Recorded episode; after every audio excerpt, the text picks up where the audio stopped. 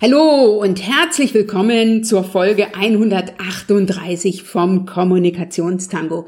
Ich bin Dr. Anja Schäfer von anja-schäfer.eu. Ich bin Business Coach, ich bin Mentorin und ich bin auch Rechtsanwältin und unterstütze mit dem Kommunikationstango und damit mit diesem Podcast Frauen dabei für sich, für ihre Ziele, für den nächsten Schritt in puncto Business und Karriere in Führung zu gehen, das eigene Netzwerk zum Erfolgsmotor zu machen und mit der eigenen Expertise im Netz wie auch im Netzwerk sichtbar zu werden und alles im Allen, das Ganze in einem männlich geprägten Arbeitsumfeld zu tun, denn das ist ein Arbeitsumfeld, was viele, vor allem Juristinnen und Rechtsanwältinnen, sehr gut kennen.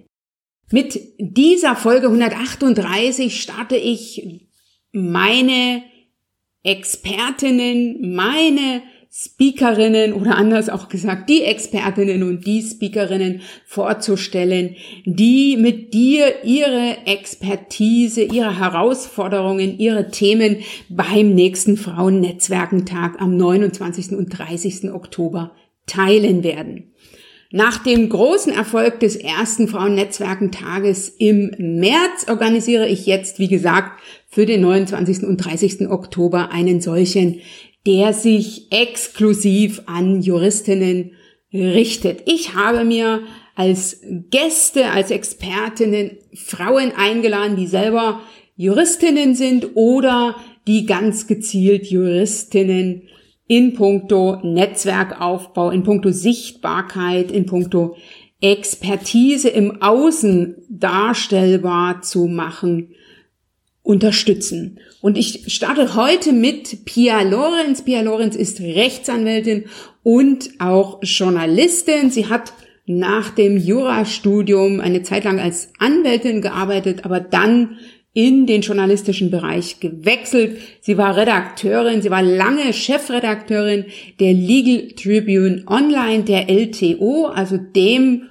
Online-Magazin mit der größten Reichweite zu juristischen Themen. Und sie hat sich im Frühjahr diesen Jahres selbstständig gemacht mit zwei Kolleginnen, mit der Logentur, einer Agentur, die Profis unterstützt, also Juristen, und zwar als Profi. Pia Lorenz hat selber einen sehr, sehr spannenden Lebenslauf. Darüber werde ich mir äh, mit ihr sprechen. Du wirst erfahren, warum sie in bestimmten Situationen sich fragt, was würde ein Mann tun? Wir sprechen aber vor allen Dingen über das Thema digitale Sichtbarkeit im Netz und zwar speziell über den Mut zur Sichtbarkeit und zur eigenen Meinung. Und du erfährst heute in diesem Interview, aber eben auch in ihrem Impulsvortrag beim Frauennetzwerkentag, warum es so wichtig ist, dass du dich als Frau und als Juristin in den sozialen Netzwerken positionierst und mit deiner Expertise, mit deinen Themen zeigst. Und da spricht mir Pia Lorenz im wahrsten Sinne des Wortes aus dem Herzen. Wir sprechen über Anfänger, Fehler in puncto Sichtbarkeit. Wir diskutieren, ob und warum eine Frau kontrovers auftreten sollte, warum sie den Mut zur eigenen Meinung haben sollte, um sichtbar zu sein. Und ich spreche mit Pia Lorenz natürlich auch, wie geht Frau mit Gegenwind um, also mit Kritikern, mit anderen Meinungen aber auch, wie geht Frau mit Abwertung der eigenen Person, der eigenen Expertise um, denn das ist eher ein Phänomen, mit dem sich Frauen viel, viel häufiger auseinandersetzen müssen, also mit Garstigkeit im Netz, wie sie es so schön formuliert hat. Wenn du mehr zu Pia Lorenz erfahren willst, dann empfehle ich dir, wie gesagt, ihren Impulsvortrag auf dem Frauennetzwerkentag, für den du dich jetzt schon anmelden kannst unter www.anja-schäfer.eu slash fnt oder den Link gibt's natürlich auch in den Shownotes zu dieser Folge unter www.anja-schäfer.eu slash Folge 138. Ich freue mich riesig, dass du hier und heute dabei bist. Ich bin mir sicher, dass du aus dieser Folge für dich etwas mitnehmen kannst, auch wenn du keine Juristin bist. Also lass dich von diesem Interview, von den Impulsen und Gedanken, die Pia mit mir teilt, lass dich inspirieren, lass dich motivieren, lass dich informieren, such dir das Passende für dich raus und dann geh in die Umsetzung, also werde sichtbar im Netz und im Netzwerk mit deinen Themen, mit deiner Expertise, mit dem, was dich auszeichnet, weil Menschen connecten mit Menschen. Ich wünsche dir jetzt ganz, ganz viel Spaß und Freude mit diesem sehr, sehr inspirierenden Interview.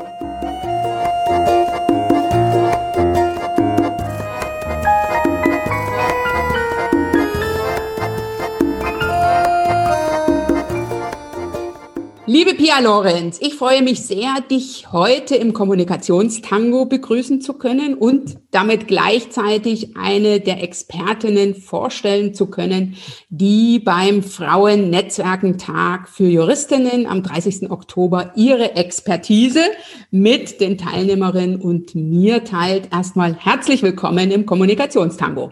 Moin Anja, vielen Dank. Ich freue mich sehr über die Einladung.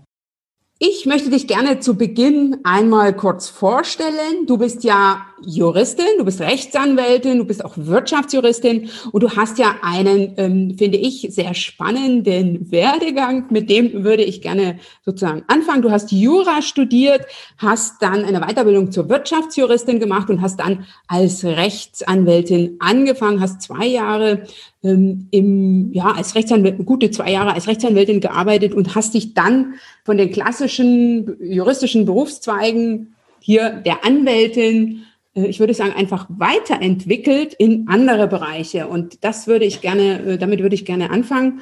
Du bist ähm, dann raus aus dem Anwaltsjob und zwar rein in den Journalismus. Und ich habe auch immer wieder äh, Frauen, die ne, in so Umbruchssituationen stecken und die überlegen, kann ich noch was mehr machen als Jura? Ähm, was hat dich bewogen, damals aus dem Anwaltsbereich rauszugehen in den Journalismus? Also die Antwort ist irgendwie denkbar simpel. Ich war nicht glücklich. Ich war als Anwältin schlicht nicht glücklich. Ich war nicht glücklich damit, immer und um jeden Preis Interessen vertreten zu müssen, auch wenn mir das vielleicht gegen den Strich ging. Im Strafrecht habe ich das als wenig problematisch empfunden, im Zivilrecht fand ich das häufig schwierig und ich hatte damals einen Kollegen in der äh, eher kleineren Einheit in Köln, in der ich gearbeitet habe und der hat mir gesagt, schau dir das mal drei Jahre an, denn vieles ist eben auch Eingewöhnung und keiner bringt uns ja so richtig bei, was wir brauchen als Anwälte in der juristischen Ausbildung. Aber wenn du nach drei Jahren immer noch nicht glücklich bist, dann such dir was anderes. Und genau das habe ich getan. Okay, super, danke. Jetzt hast du dich ja für einen Berufs- oder für, ja, für eine berufliche Richtung entschieden, die du nicht studiert hast. Die Herausforderungen, die damit einhergehen. Was hat dich bewogen, als Juristin in diesen Bereich des Journalismus zu gehen, ohne jetzt selber Journalistik studiert zu haben? Also erstmal ist jetzt Journalismus vielleicht dafür den Anfang ein bisschen hochgegriffen. Ich bin dann tatsächlich als Fachjournalistin zu einem Fachverlag für Recht gewechselt. Das war also erstmal nicht so ein großer Schritt.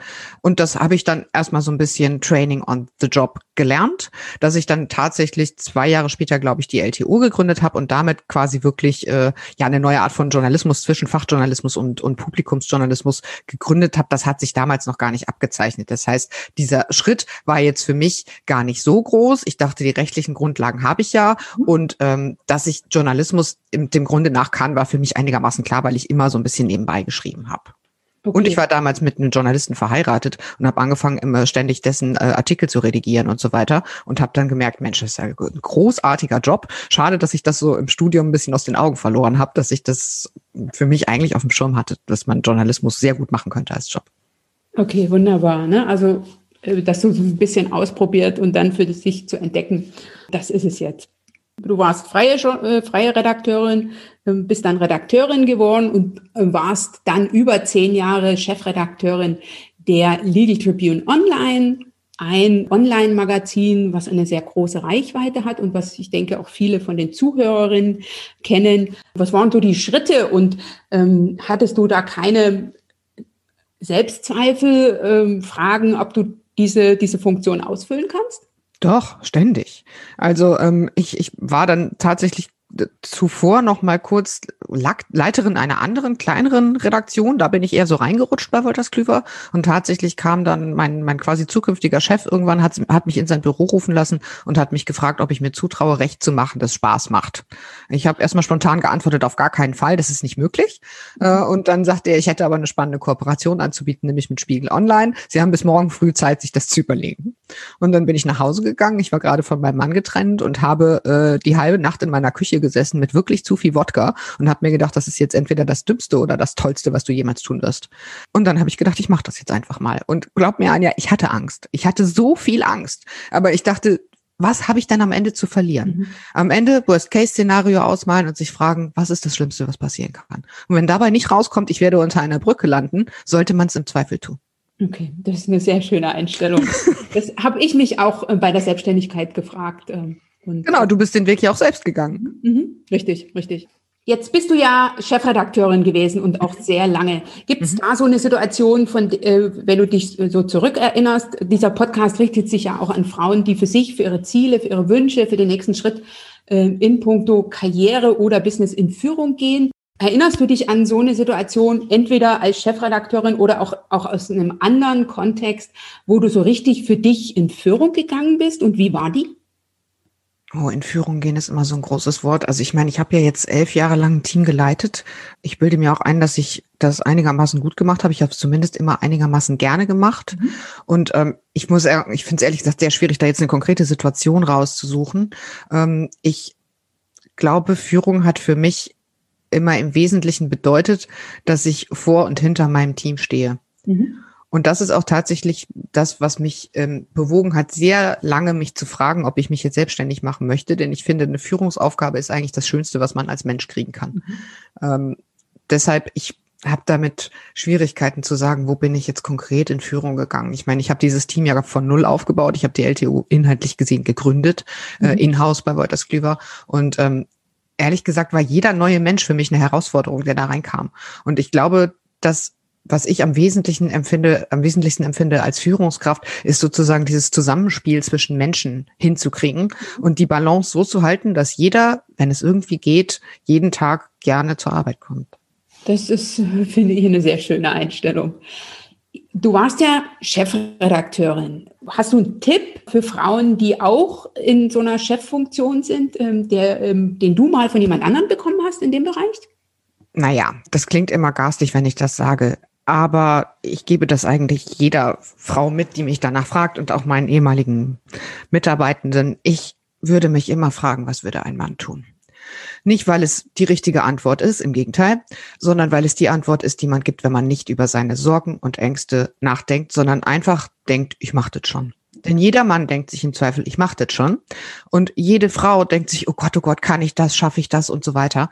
Immer fragen, was würde ein Mann tun? Dann ist die Antwort immer noch lange nicht richtig, aber man kann sich zumindest mal einige Faktoren rausrechnen, die man sich echt schenken kann.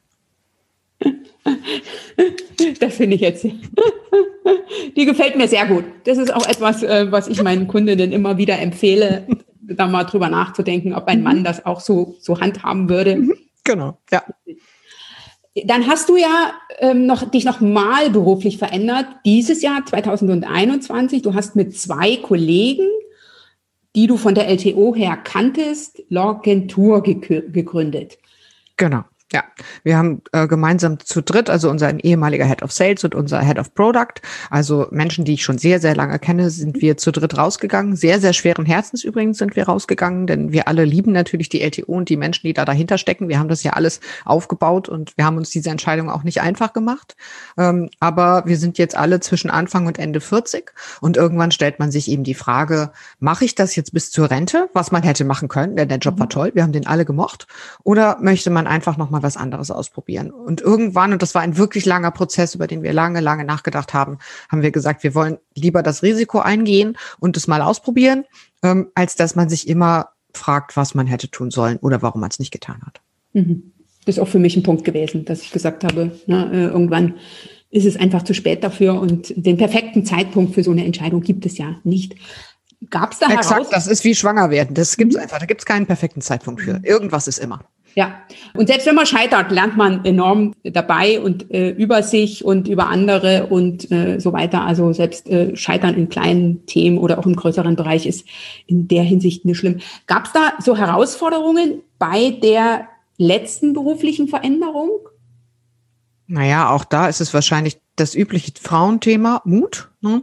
Natürlich muss man erstmal den, den Mut ähm, zusammenfassen. Auch da habe ich mir wieder das Worst-Case-Szenario vorgestellt ähm, und mir gedacht, na ja, ähm, am Ende habe ich kein Haus, das ich äh, abzahlen muss. Ich habe keine drei Kinder, die ich großkriegen muss. Ähm, das heißt, ich habe eigentlich die Freiheit, das zu machen. Ähm, warum sollte ich es dann nicht tun? Ne? Also das ist dann immer die Frage, die ich mir stelle, warum nicht tun, wenn ich es machen kann? Mhm. Und hast du vielleicht einen Tipp für Frauen, die so in beruflichen ähm, Veränderungssituationen sind und sich jetzt äh, fragen, ähm, gehe ich das für mich an oder, oder bleibe ich in dem Umfeld, was ich gut kenne? Mein Tipp wäre, sprechen Sie nicht mit Ihren Eltern darüber. also ich glaube, dass gerade Menschen, die einen sehr, sehr lange kennen und sehr häufig Menschen, die einem sehr Gutes wollen, ähm, im Zweifel für die sichere Variante plädieren werden. Und wenn man sich sehr viel mit solchen Menschen umgibt, dann ähm, verstärkt man die eigenen Ängste ich glaube nicht, dass das immer gut ist. Und diese Menschen, wie gesagt, wollen einem nur Gutes. Aber mhm. manchmal sollte man auch Menschen fragen, die man zum Beispiel im beruflichen Kontext kennt, die diese Seite von einem kennen und die ohne mit der Wimper zu zuckern, äh, zu zucken antworten werden. Ja, natürlich kannst du das und machst du das und solltest du das tun. Das ist einfach etwas anderes und vielleicht auch nicht ganz so gut gemeint, aber in vielen Fällen ehrlicher als die sehr subjektive Einschätzung von Menschen, die einem sehr nahestehen im privaten Umfeld und die einen sehr lieben. Mhm. Und die eine solche berufliche Herausforderung in ihrem Leben nicht hatten oder nicht angegangen sind. Ne? genau, exakt. In aller Regel ja nicht. Eben aus eben diesen Gründen, weil sie eben auch ängstlich sind, weil sie das Risiko scheuen und so weiter. Ja. Okay, super. Vielen lieben Dank erstmal für die äh, sozusagen für diese Einblicke in äh, de, deinen beruflichen Werdegang. Ich finde ihn äh, sehr sehr spannend und mir mir gefällt es die, ne, die Veränderungen, von denen, wenn man jetzt zurückschaut, du ja immer profitiert hast. Ne? Du hast davon profitiert, dass du ähm, den klassischen juristischen Beruf verlassen hast. Du hast dann davon profitiert, dass du Chefredakteurin geworden bist. Und du profitierst in der jetzigen Tätigkeit von all den Dingen, die du vorher gemacht hast. Das hoffe ich sehr, genau. Bisher läuft es ganz gut, ja. Sehr schön. Äh, noch äh, eine Frage. Login Tour finde ich einen coolen Namen. Wie seid ihr zu diesem klasse Namen gekommen? Ach, wir hatten eigentlich erst den ganz langweiligen, äh, die ganz langweilige Anwaltsvariante überlegt, ob wir nicht einfach die Anfangsbuchstaben unserer Nachnamen nehmen und damit waren wir dann doch nicht glücklich und irgendwann kam dann der Kollege Carsten Kühn mit der Idee um die Ecke. Der ist auch derjenige, der ständig irgendwie in einem Anfall von Innovation und Kreativität Domains reserviert. Äh, und, und ich war sofort hellauf begeistert. Wir mussten den Kollegen Christian Döpers noch etwas überzeugen, aber ich fand den Namen großartig, denn er ist halt, er sagt genau das, was er meint, nämlich Recht und Agentur. Mhm. Das kann man platt finden, ist es auch, aber es ist eben Marketing und kein äh, Rechtsfachtext. Äh, mhm. Es soll im Kopf hängen bleiben und das äh, tut dieser Name meines Erachtens mhm. sehr stark. Und ähm, kannst du mal noch beschreiben, was du jetzt machst? Also jetzt haben wir mit der Lagentur im Prinzip eine Agentur für den Rechtsmarkt gegründet. Mhm. Das heißt, wir äh, bieten Content an, also rechtlichen Content, aber auch sehr viel Content im, äh, mit Bezug auf Employer Branding für Kanzleien. Mhm und sehr viele Angebote rund um den HR-Bereich. Also äh, wir sind als normale Mediaagentur tätig für Stellenanzeigen, für Bannerwerbung und so weiter für Kanzleien. Wir machen aber auch sehr viel Beratungsbusiness für den, für den Karrierebereich, denn wir wissen ja alle, dass der Nachwuchsbereich für Kanzleien so mit das größte Problem ist, was sicherlich auch in vielen Fällen noch am Mindset liegt, dass da immer noch herrscht in diesen Unternehmen. Okay. Also Kanzleien sind ja am Ende auch Unternehmen und zwar zum Teil sehr streng und hierarchisch geführte. Mhm. Da starte ich jetzt einfach mal mit der ersten Frage. Eigentlich habe ich dich ja eingeladen zum Thema äh, digitale Sichtbarkeit im Netzwerk. Darüber wirst du auch beim Frauennetzwerkentag sprechen. Ähm, ich habe mich natürlich vorab so ein bisschen informiert bei euch auf der Webseite und ein Satz oder eine, eine, ein Statement hat mich äh, persönlich zum Nachdenken gebracht, nämlich du, äh, da, da kann man lesen, dass Juristen digitale Kommunikationswege noch nicht in dem Maß nutzen, wie sie könnten oder wie es zeitgemäß wäre. Hast du da eine Antwort, äh, warum das so ist und wie könnte es besser laufen? Naja, ich glaube, das liegt einmal an, an der sehr naheliegenden Tatsache, dass Jura eine echt komplexe Materie ist.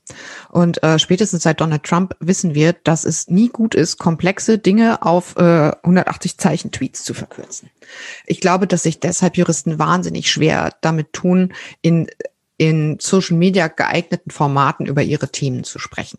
Was, wofür ich auch viel Verständnis habe. Das kann man lernen, das muss man aber auch lernen, weil wir uns eben mit komplexen Fragen beschäftigen. Mhm. Und außerdem sind ähm, ja, Juristinnen und Juristen ja nun wenig technikaffin. Ich glaube, das ist, äh, das kann, darf und kann man immer noch so sagen. Das heißt, mhm. viele von denen sind einfach von, von Natur aus nicht so wahnsinnig Social Media affin. Äh, und ich glaube, das ist bei den Frauen dann eben noch mal stärker als bei den, bei den Männern der Fall, weil viele Frauen ja eher zurückhaltend sind, was so die Frage der öffentlichen Wahrnehmung angeht. Mhm. Und ähm, warum ist es aber so wichtig, sich in, in, im Netz wie in den Netzwerken zu positionieren und sichtbar zu werden?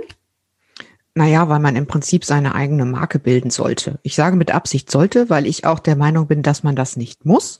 Es gibt äh, eine Menge introvertierte Menschen, die das eher unglücklich machen würde als glücklich. Ähm, aber ich glaube, dass in Wahrheit sehr viele Frauen, die sich auch für introvertiert halten würden, feststellen, dass es sehr, sehr einfach ist und dass es einem sehr, sehr viel bringt. Also denn ein Netzwerk und nichts anderes ist ein soziales Netzwerk, ja, bringt einem ja Möglichkeiten und es vergrößert irgendwie die eigene Welt und den eigenen Horizont. Und wenn, ich, das wirst du ja selber kennen, Anja, man hat ja das Gefühl, dass man Menschen, selbst wenn man die nur von LinkedIn kennt, kennt. Das heißt, man nimmt diese Menschen ja wahr für das, wofür sie stehen. Mhm. Und eigentlich ist es ein Geschenk, das wir jetzt als erste Generation haben, dass wir kostenloses Marketing für uns selbst machen können. Und das ist etwas ausschließlich Gutes und hat überhaupt keinen hässlichen, negativen Beigeschmack, so wie wir das noch immer so ein bisschen gerade auch als Frauen gelernt haben. Mhm. Und ich finde auch, ähm, die sozialen Netzwerke sind besonders für Introvertierte geeignet. Absolut, genau. Ja. Mhm. Weil ich da ja so ein bisschen das in der Hand habe, äh, ne? was ich teile, was ich nicht teile, wen ich anspreche. Ähm. Genau, und ich behalte immer die Deutungshoheit über das, was ich sage. Und das ist etwas ganz, ganz Wichtiges, was eben so im, im normalen Leben nicht zwingend garantiert ist. Mhm. Ähm, das ist auch meine Intention, ich entscheide, worüber ich spreche und lasse das eine andere entscheiden. Äh, ne? Sichtbar werde ich so oder so. Exakt, genau. Und da, so kann man eben Themen setzen, die ja auch dazu führen, das ist jetzt ein bisschen profan, aber das ist ja nun mal auch relevant für beruflichen Erfolg. Ne? Also denn wenn Sie irgendwie sich zu bestimmten Themen äußern, weil Sie darin Expertise haben, vielleicht auch, weil Sie die Expertise noch gar nicht so haben, sondern weil Sie sie sich gerade erst drauf schaffen, dann können Sie in manchen Fällen auch erstmal einen Anschein erwecken, dann, mhm. ähm, der, der dazu führen kann, dass Sie sich mit Themen beschäftigen können, die Sie interessieren. Mhm ich verstehe das oder ich denke, viele werden jetzt sagen, ich verstehe das für, mein, ne, für meine Kanzlei oder für meinen Arbeitgeber, wie auch immer. Aber warum sollte ich jetzt als, sagen wir mal, angestellte Rechtsanwältin mich auch mit dem Thema Positionierung und Sichtbarkeit im Netz, Schrägstrich Netzwerk äh, auseinandersetzen und da aktiv werden?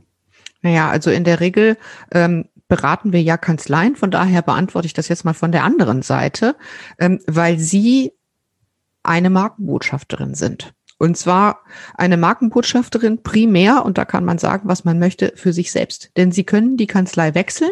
Äh, sie werden ihr Social-Media-Profil ihr ganzes Leben lang mit sich herumtragen. Und ähm, es ist ganz relevant, dass sie für sich stehen und erst sekundär für das Unternehmen, für das sie stehen. Das liegt in der, in der Natur der Sache, dass man als Mensch viel, viel sichtbarer werden kann als als Unternehmen. Denn Menschen connecten mit Menschen und nicht mit Unternehmen. Und aus der eigenen, aus der eigenen Sicht ist es wahnsinnig sinnvoll, sich eine Marke aufzubauen, die unabhängig davon ist, wo man sich gerade beruflich befindet. Die eher für das steht, was man beruflich ist nicht für wen man das gerade tut.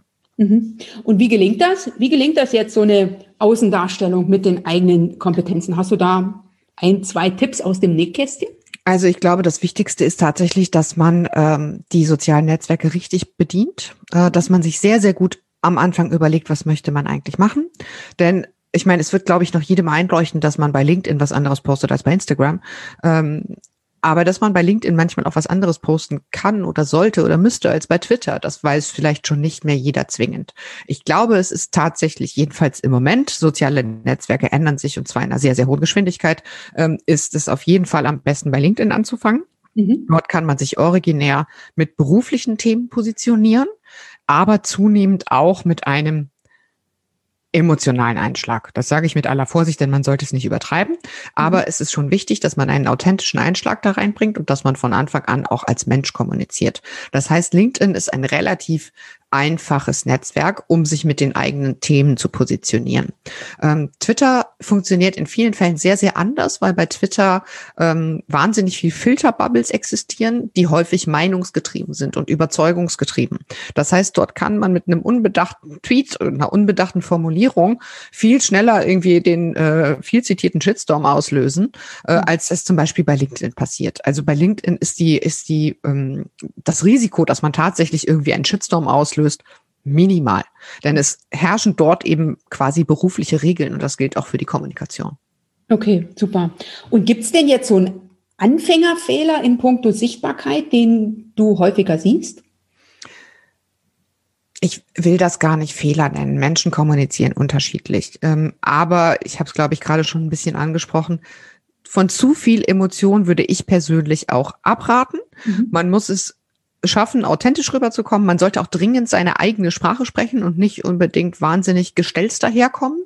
Ähm, man sollte und kann auch sehr, sehr gut äh, mit Bildern arbeiten und so weiter. Auch bei LinkedIn, das ist äh, wichtig und kann eben auch den sozusagen Personality stärken.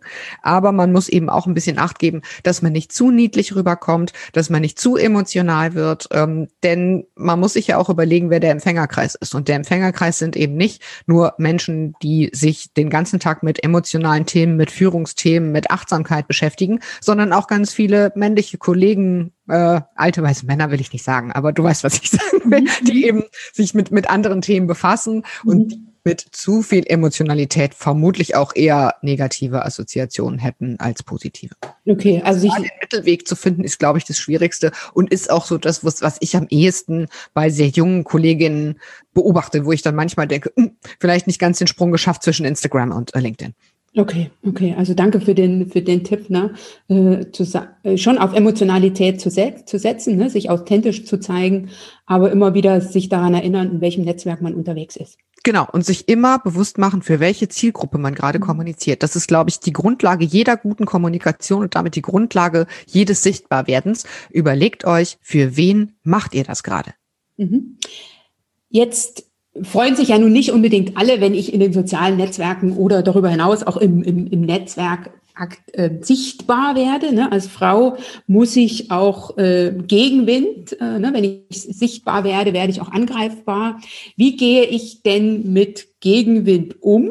Äh, zum einen und dann noch ein bisschen äh, in die andere Richtung gefragt, wie gehe ich mit Gegenwind um, der sogar meine eigene Person äh, oder meine Expertise geschlechtsbedingt abwertet?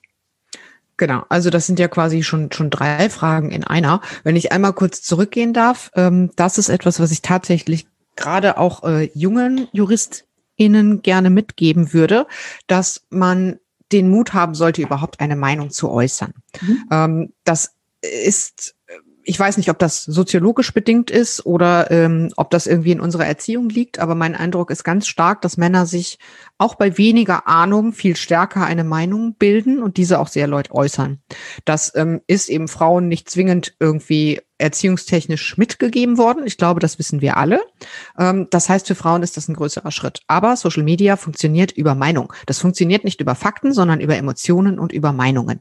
Und das heißt, wenn man dahin gekommen ist, und jetzt komme ich, sorry für den kurzen Exkurs, äh, zu deiner Frage zurück, muss man auch damit leben, dass man Gegenwind kriegen kann. Jetzt gibt's halt Gegenwind 1 und Gegenwind 2. Gegenwind 1 ist ähm, Sachlich ist jemand anderer Meinung als ich. Das ist etwas Gutes, denn das erhöht die Sichtbarkeit. Und zwar auch ganz technisch gesehen, denn ähm, soziale Netzwerke schätzen es sehr, wenn man, ähm, wenn man viel Kommentare unter seinen, unter seinen Posts hat und so weiter. Ne? Also das heißt, Interaktion wird äh, technisch geschätzt und das heißt, der, der Post wird viel mehr angezeigt. Das heißt, erstmal ist es was Gutes. Es ist immer etwas Gutes, in meiner Welt zumindest, mit sachlicher Kritik konfrontiert zu werden. Mhm. Das ist schön, das ist konstruktiv, das kann weiterhelfen. Darauf sollte man dringend auch reagieren und im besten Fall Fall auch zumindest für eine gewisse Zeit oder für einen vorab festgelegten Anzahl von, von ähm, Antwortposts auch äh, durchaus agieren und antworten.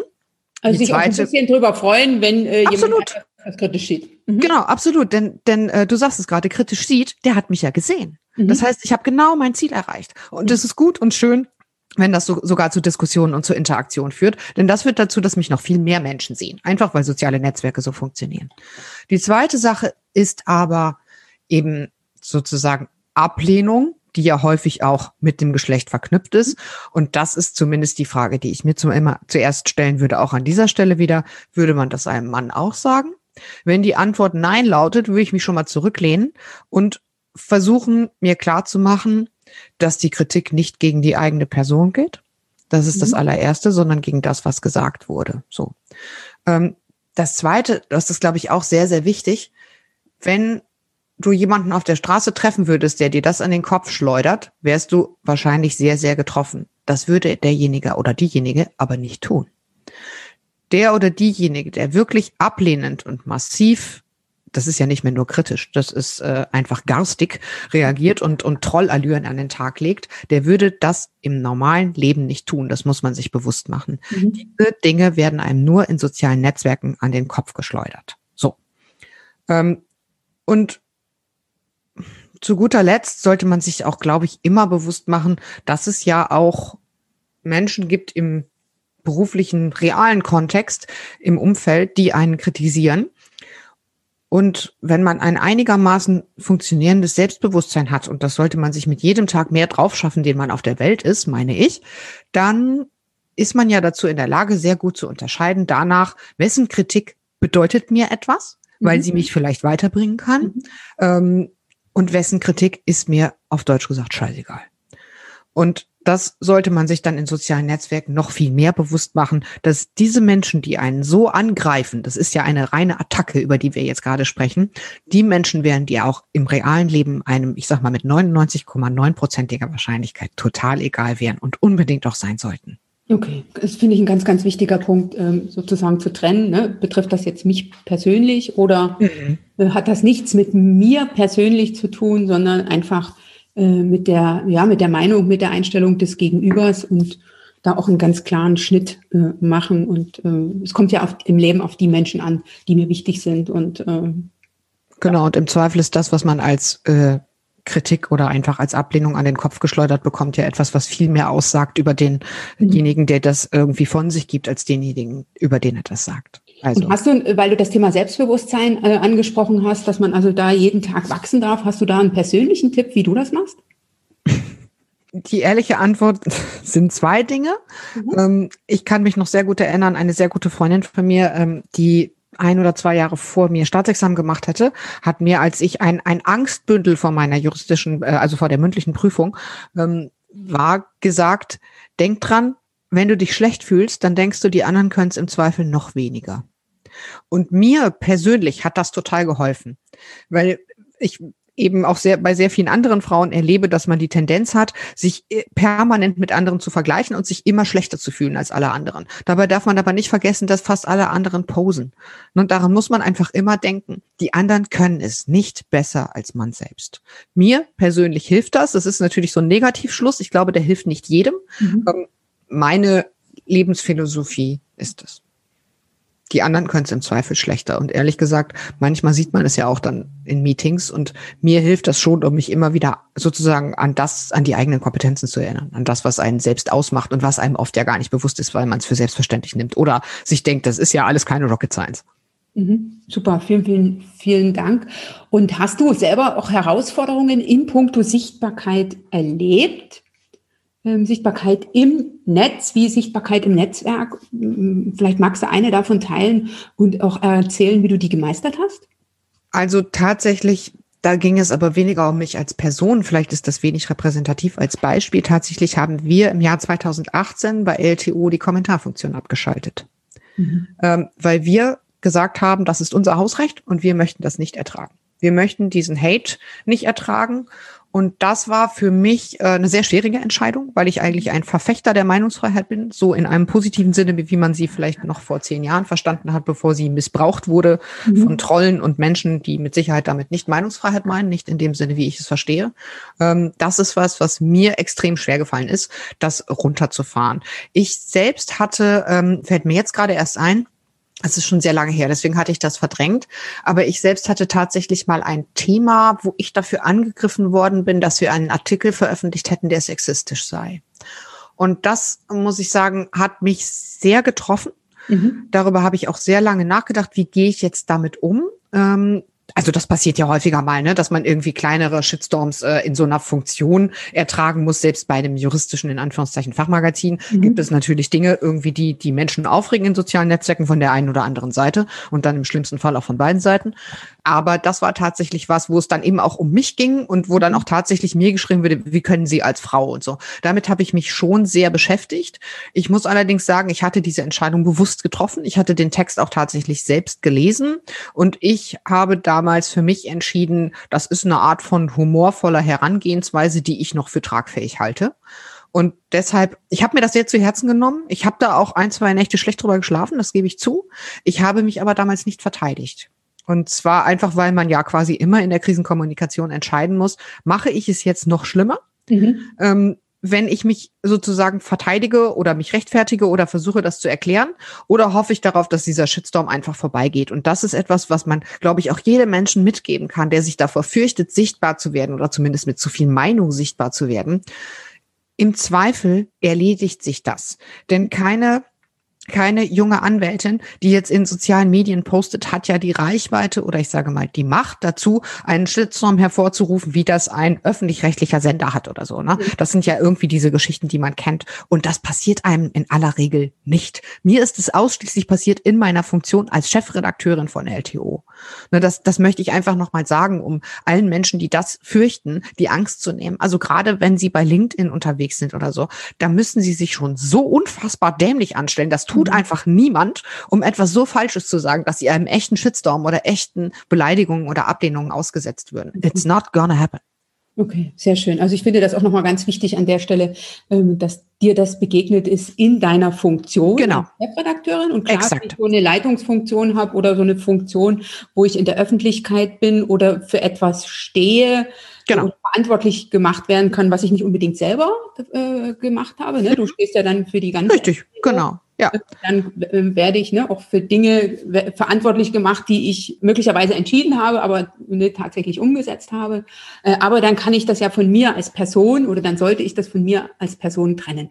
Absolut, genau. Das ist ganz wichtig und ich glaube, dass das gelingt einem auch im, im Regelfall, wenn man das jetzt quasi in so einer Art öffentlichen Funktion macht, dann sollte einem das so, sowieso immer gelingen, dazwischen Funktion und Person zu trennen.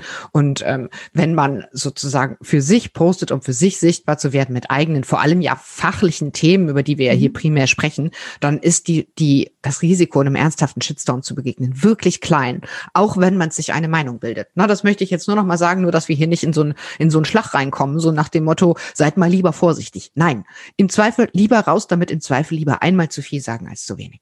Okay, das, das gefällt mir sehr. Ne? Also ich bin auch immer dafür, dass ich sage, einfach auszuprobieren und äh, perfektionieren auf dem Weg ne? und nicht am Anfang ganz lange zu überlegen und zu denken, ich gehe jetzt mit dem perfekten Beitrag nach draußen, sondern genau. Und das sind bei bei so einem bei so einem ähm, Social Media Post, das ist vielleicht auch wichtig mal zu sagen, weil das vielen Menschen, vor allem die sich nicht damit so wie ich ja zwangsläufig seit über zehn Jahren beschäftigen, ähm, das ist den meisten Leuten gar nicht klar. Ein Social Media Post ist eigentlich dann gut, nicht wenn er perfekt ausformuliert ist und die absolute sachliche äh, und fachliche Richtigkeit und Vollständigkeit eines Fachartikels hat, sondern eher, wenn er ist wie eine gute Überschrift. Also die darf natürlich nicht falsch sein, aber sie darf durchaus polarisierend sein. Mhm. Das sollte sie sogar. Das ist was, was man sich wirklich überlegen sollte.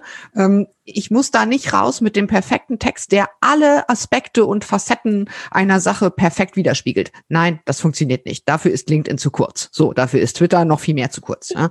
Ähm, lieber wie eine gute Überschrift, darf nicht falsch sein, kann, muss aber nicht vollständig sein und ruhig mal ein bisschen peppig und lieber mal raus damit. Das bringt viel, viel mehr. Wunderbar, vielen Dank nochmal für dieses ganz klare Statement. Hast du denn eine, ein, ein Vorbild in puncto Sichtbarkeit im Netz, Netzwerk, ähm, jetzt einfach mal gefragt, ähm, und was hast du dir von dieser Person äh, abgeguckt? Also ich tue mich mit Vorbildern immer sehr, sehr schwer. Vielleicht ähm, liegt das auch daran, dass ich einfach noch kein richtig gutes gefunden habe. Also das für mich richtig gut war. Mhm. Und, ne, das ist ja immer sehr subjektiv. Mhm. Äh, natürlich absolut bewundernswert agiert die Tijen Onaran, ne, die sich ja nun wirklich massiv sozusagen für eine wie soll ich sagen, für eine Emanzipation, für einen Feminismus einsetzt, der mir extrem gut gefällt, ne? Mhm. die da rausgeht und mit, äh, mit sehr lauter Stimme und sehr mutig Dinge einfordert. Ne, das ähm, ist jetzt wirklich, also Vorbild ist vielleicht zu viel gesagt. Ich habe sie noch nie persönlich getroffen bislang, aber da muss ich schon sagen, das ist äh, in Sachen Social Media Arbeit hm, schon richtig Premium-Klasse. Mhm. Ähnlich ist die Anaita Thoms von äh, Baker McKenzie. Mhm. Die ist ja mittlerweile auch sehr, sehr präsent in den sozialen Medien. Und das eben auch, weil sie mit einer sehr guten Bildsprache arbeitet, weil sie ähm, natürlich, weil sie eine sehr erfolgreiche Person ist, die mhm. an wahnsinnig vielen Stellen mitmischt und eben auch sehr viel zu sagen hat. Mhm. Ähm, aber was ich zunehmend feststelle, jetzt personenunabhängig, ist die immer stärkere Positionierung, wo ich immer wieder zu meinem Thema Mut zur Meinung zurückkomme. Also, dass auch immer mehr Frauen in unternehmerischen Führungspositionen sich ich will nicht sagen politisch, aber doch weltanschaulich zu Dingen bekennen. Mhm. Das funktioniert natürlich in sozialen äh, Netzwerken sehr, sehr gut. Das ist eben diese Form von Authentizität und von Emotionalität, die man da sehr, sehr gerne sieht. Aber unabhängig, unabhängig davon, dass es, dass der Erfolg einem Recht gibt, ähm, glaube ich auch, dass die Welt, das mag sich etwas albern anhören, dass die Welt so besser wird, mhm. und dass die Welt ähm, auch mehr von Menschen, also die Social Media Welt natürlich, mehr von Menschen dominiert wird, die für etwas stehen. Mhm. Also das beobachte ich gerade in den letzten Monaten ganz, ganz stark. Und ich finde, von diesen Menschen sollte man sich etwas abschauen, denn es ist ganz schwierig, sich als Unternehmen zu positionieren und eine, und eine Haltung einzunehmen, ohne zu politisch zu werden oder Menschen quasi auszugrenzen. Das ist äh, vor allem, wenn man sozusagen damit Geld verdienen muss, eine kommunikativ ganz, ganz schwierige Position. Und umso mehr habe ich großen Respekt davor, wenn Menschen diese Position zunehmend einnehmen. Mhm. Ich finde das auch klasse bei den beiden Damen, die du gerade genannt hast, ähm, die ja auch äh, sozusagen auch äh, dabei immer noch Frau bleiben. Ne? Das, äh Absolut, genau. Ja, das sind beides also wunderschöne Frauen, aber die sind laut, die erheben ihre Stimme, die lassen sich nicht in irgendwelche Klischees pressen und die sind eben auch nicht bereit, nur den rein männlichen Weg zu gehen, sondern ja. sie gehen ihren eigenen Weg und ihren weiblichen Weg. Das ist ganz äh, bemerkenswert in beiden Fällen. Ich finde es auch klasse und sind auch noch bunt dazu, also besonders. Ja, absolut. Mhm. genau. Ja, also sehr schön. Wunderbar. Vielen lieben Dank, liebe Pia. Ich hab, jetzt bin ich bei meiner Fragenliste sozusagen am Ende. Sind wir schon fertig? Das ging ja schnell. Ja, ja. Ich habe noch eine letzte Frage, ähm, die mir auch immer wieder mal gestellt wird. Ich teile ja auch mit, mit, äh, mit den Frauen in meinem Netzwerk, sich kontinuierlich zu zeigen, also nicht einen Post machen, mhm der mhm. ne, einmal sozusagen alle aufschreckt und danach hört man nichts wieder davon. Mhm. Was äh, ist so deine Meinung in puncto Kontinuität? Äh, oder anders gefragt, brauche ich eine Content-Marketing-Strategie jetzt sozusagen als Person, ne? jetzt nicht als Kanzlei, sondern als ja. Person.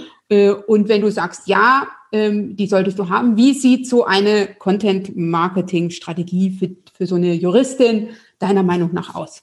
Also sollte sie aussehen? Content-Marketing-Strategie ist halt auch immer so ein großes Wort. Ich tue mhm. mich immer so schwer mit diesen großen Worten. In der Tat ist aber völlig richtig, was du sagst. Und das ist die, auch die Herausforderung, sowohl übrigens im Rahmen redaktioneller Arbeit als auch im Rahmen von Social-Media-Arbeit. Das muss man ja so sagen, ist ja Arbeit. Ähm, du brauchst eine gewisse Kontinuität. Mhm. Und die bedeutet, dass du, ähm, wenn du ernsthaft Sichtbarkeit aufbauen willst, mindestens würde ich mal sagen, ein bis zweimal pro Woche etwas posten solltest.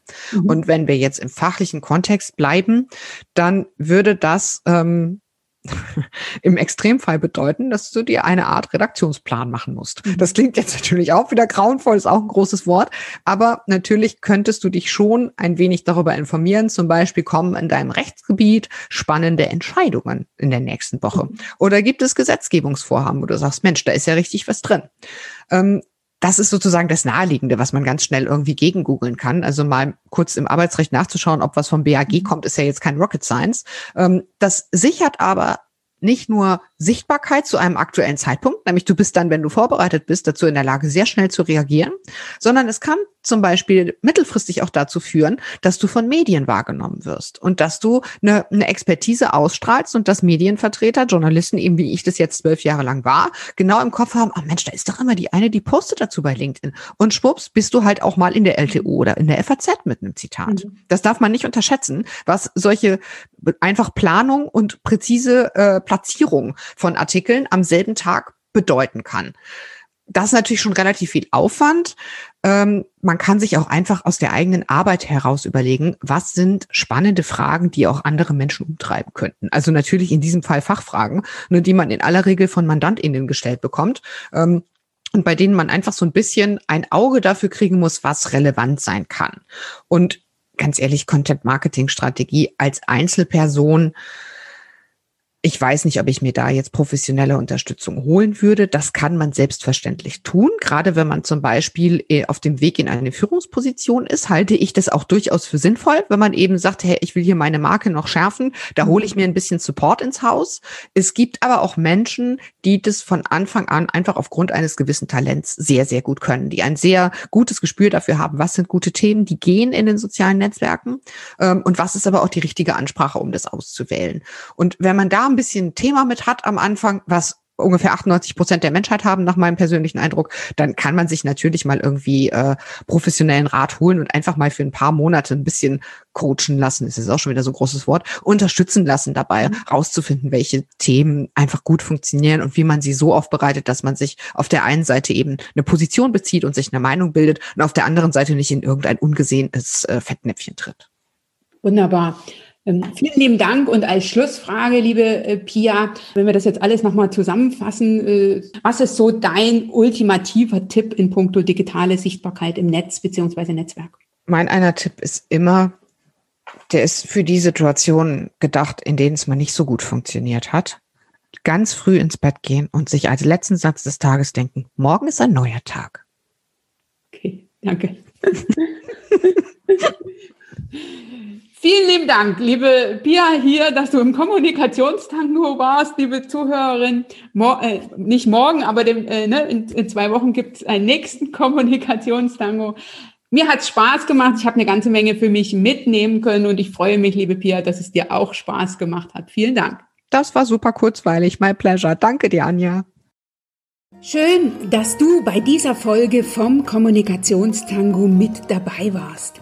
Ich bin mir sicher, du hast den ein oder anderen Impuls empfunden und ich hoffe, du fühlst dich eingeladen, für dich in die Umsetzung zu gehen. Denn Erfolge stellen sich bekanntlich nur ein, wenn du etwas tust. Wenn dir diese Folge gefallen hat, dann teile sie sehr, sehr gern mit deinem Netzwerk.